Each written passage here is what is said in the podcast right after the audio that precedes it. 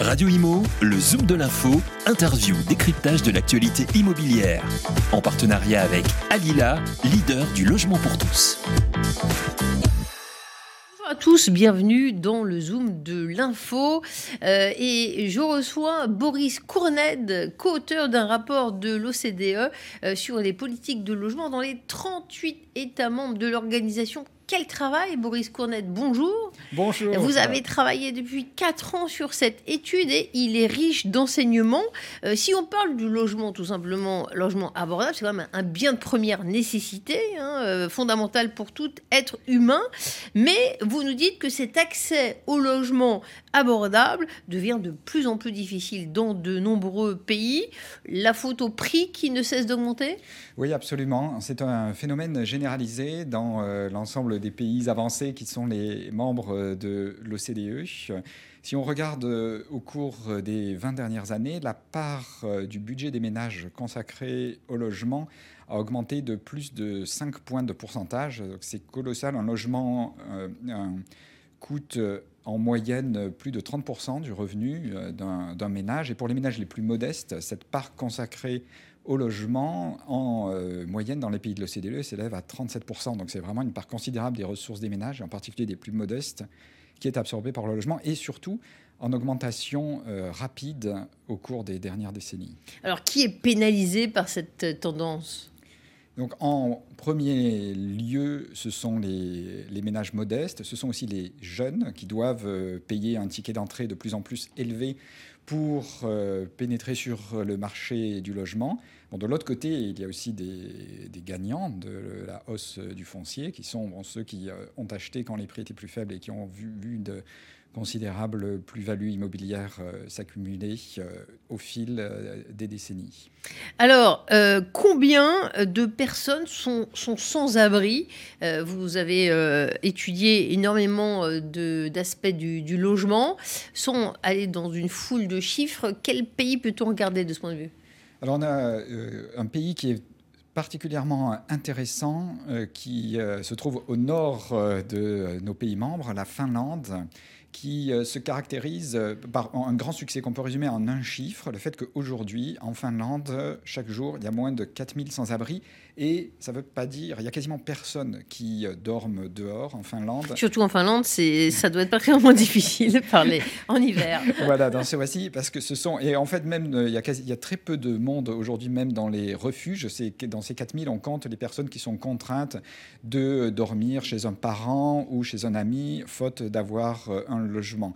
Et c'est le résultat de plus de 20 ans d'efforts, une politique a été lancée euh, euh, avec euh, en fait un changement de perspective, l'idée de dire qu'au lieu que le logement soit la fin d'un parcours de réintégration de, personnes en marge, le fait de dire on commence par donner un logement, et c'est ce qui va servir de base pour tous les services d'assistance sociale, d'assistance sociale dont souvent ont besoin les, les personnes sans abri. Et donc c'est aujourd'hui un exemple qui est considéré comme euh, un modèle et euh, qui peut servir d'inspiration. Parce qu'un des enseignements de la crise du Covid, c'est qu'on a vu que lorsque cette urgence est arrivée, beaucoup de pays ont été capables, dans l'urgence, de faire face aux défis du sans-abrisme, de, trouver des places de logement. Donc il s'agit maintenant de trouver des solutions plus pérennes, avec des politiques stables dans la durée, comme ça a été le cas en Finlande. Oui, effectivement, 4000 personnes, c'est encore trop mais c'est la preuve que c'est possible quand on voit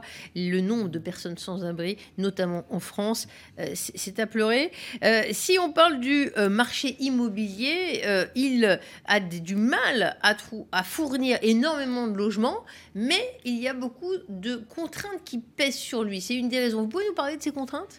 Oui, absolument. Quand on regarde la dynamique des prix et pourquoi, et pas seulement sur courte période, mais vraiment sur longue période, le logement s'est euh, renchéri. On, mentionne souvent les, taux d'intérêt faibles, mais qui sont une cause d'élévation des prix, qui en même temps euh, rendent euh, l'achat plus abordable en faisant baisser les mensualités de, prêts hypothécaires. Mais ce qui compte, c'est que, in fine, même lorsqu'on tient compte de cette baisse des, taux d'intérêt, le logement est plus cher aujourd'hui qu'hier. Il faut dépenser davantage de son revenu sur le logement qu'hier. Pourquoi est-ce que nous nous trouvons dans cette situation, dans les pays de l'OCDE en général et en France en particulier? C'est parce qu'on a eu une tendance au renforcement des contraintes sur l'offre. L'urbanisme est devenu de plus en plus restrictif, avec un mélange de normes et aussi de pouvoirs de décision décentralisés qui euh, souvent peut permettre aux euh, personnes en place d'empêcher la construction de nouveaux bâtiments, la densification du foncier. Et euh, en, ces phénomènes se traduisent par des, conséquences lourdes au fil du temps. Un autre qu'on peut mentionner, c'est la réglementation des, loyers. On constate que les pays qui encadrent strictement les loyers au bout de 4-5 ans, en payent le prix dans euh, leur construction euh, qui ralentit. Euh, L'enjeu de la viabilité environnementale est particulièrement crucial. Comment il se pose? Oui, il vient renforcer ce défi de l'accessibilité au logement parce que c'est un coût qui est important, en particulier pour les logements existants. Donc bon, on a deux étapes. La première, c'est de faire en sorte que les normes pour les nouveaux logements construits soient les plus ambitieuses. Ce n'est euh, pas gratuit, mais c'est absorbable dans la construction. Il y en a aussi énormément de, progrès techniques et des efforts considérables euh, de toute l'industrie euh, du bâtiment dans ce domaine. Le défi qui est le plus délicat, c'est celui de la mise à niveau du stock de logements existants. On, regarde euh, ce problème sous divers angles. C'est très variable suivant la qualité du logement, mais en moyenne, en Europe, on considère qu'il faut aux alentours de, c'est vraiment une moyenne, mais de 30 000 euros par logement pour euh, le mettre euh, à des normes compatible avec les, objectifs de réduction des émissions. Donc on parle de quelque chose qui est de l'ordre d'une année de, revenus euh, par tête. Donc on, a un enjeu euh, majeur. Pour Quelles sont les mesures que peuvent prendre les pouvoirs publics pour remédier à ces problèmes?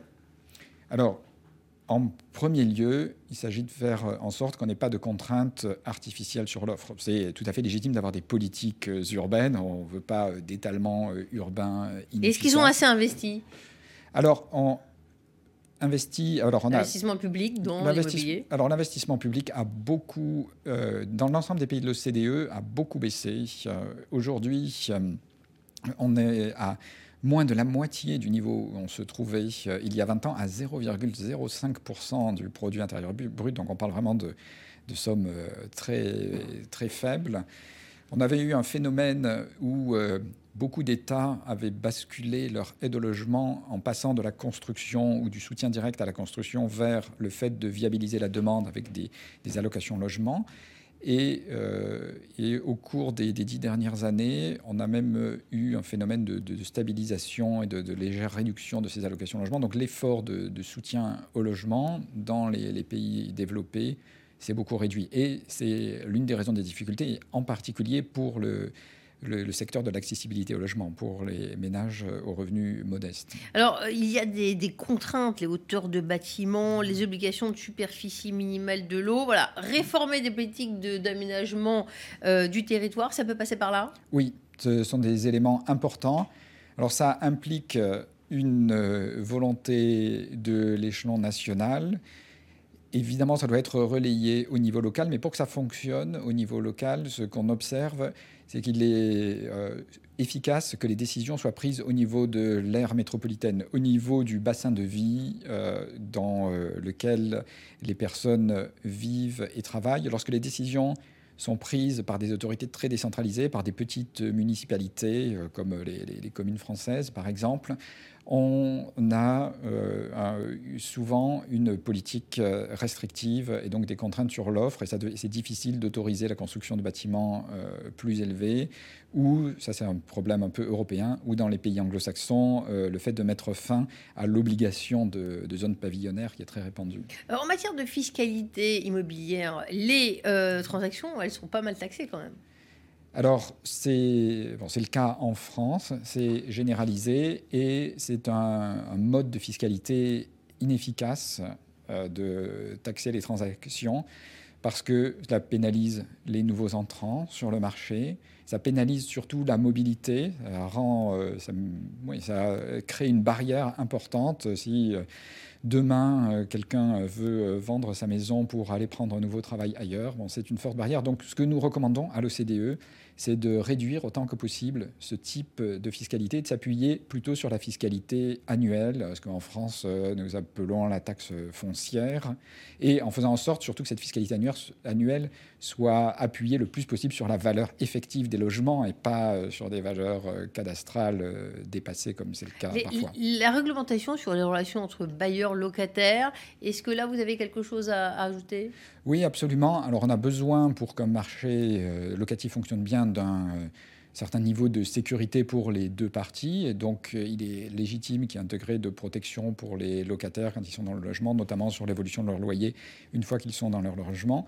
En même temps, on a besoin de sécurité aussi euh, pour euh, les propriétaires en, termes de possibilité de disposer de leur logement lorsque les locataires ne payent pas, un certain niveau de liberté aussi dans la fixation des loyers au début du contrat. Et c'est ce dont nous parlions tout à l'heure. On voit que lorsque on a un encadrement très fort de ces relations, on constate euh, une rigidification, le marché devient plus étroit, et on a des propriétaires de logements existants qui sont réticents à mettre des logements sur le marché, et on observe que la construction en souffre euh, et d'une manière suffisamment importante pour que ça soit détectable au niveau macro. Votre rapport fait partie intégrante de la boîte à outils de l'OCDE sur le logement. Un petit mot pour finir de la France, une de ses caractéristiques?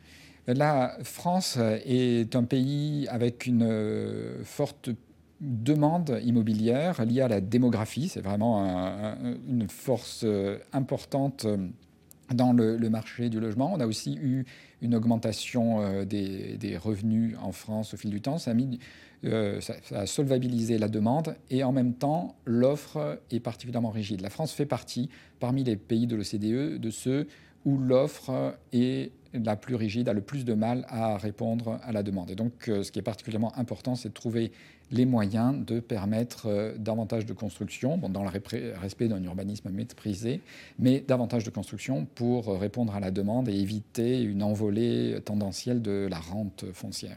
On le comprend bien, offrir des logements décents et abordables est devenu de plus en plus difficile dans les nombreux pays de l'OCDE.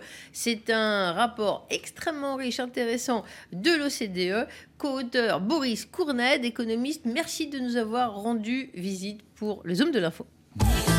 Radio Imo, le Zoom de l'info, interview, décryptage de l'actualité immobilière.